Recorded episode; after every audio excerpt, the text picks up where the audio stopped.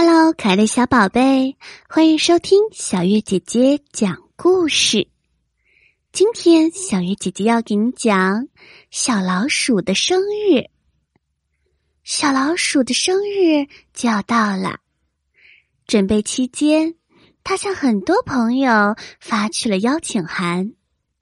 他忍不住想，这个生日派对一定会非常的热闹吧。小松鼠却有点担心，因为他发现小老鼠居然邀请了白猫先生。小松鼠提醒道：“猫和老鼠可不能做朋友，你怎么能邀请他呢？”小老鼠不以为然的说：“我们之间当然是可以做好朋友的呀。”我相信自己可以做到的。白猫先生一直对他有误解，觉得老鼠都是偷偷摸摸的。小老鼠希望自己能够改变白猫先生的看法。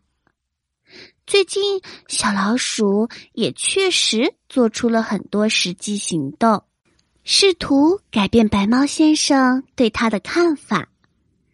前几天。小老鼠遇到猪大妈，她提着重重的袋子。小老鼠赶紧上前，他说：“大妈，我帮您提回家吧。”猪大妈笑了笑说：“谢谢你好孩子。”小老鼠一路上虽然很辛苦，但是帮助了别人，内心总是十分开心的。昨天，小老鼠过河的时候，还曾经遇到了坠落河中的小猴子。危机的时候，小老鼠发动智慧，把附近的一根木头扔进了河里，帮助小猴子安全回到了岸上。小猴子万分感激的表达了对他的感激。并且对身边很多人都说了这件事情。渐渐的，随着小老鼠做的好事越多，它在森林中的评价也就越来越好。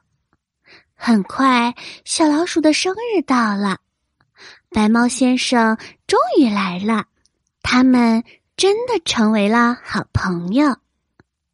这个故事告诉我们，只要用善良。与情感拥抱每一个人，就一定会消除别人对自己的偏见。最后啊，小老鼠得到了一个最难忘的生日派对。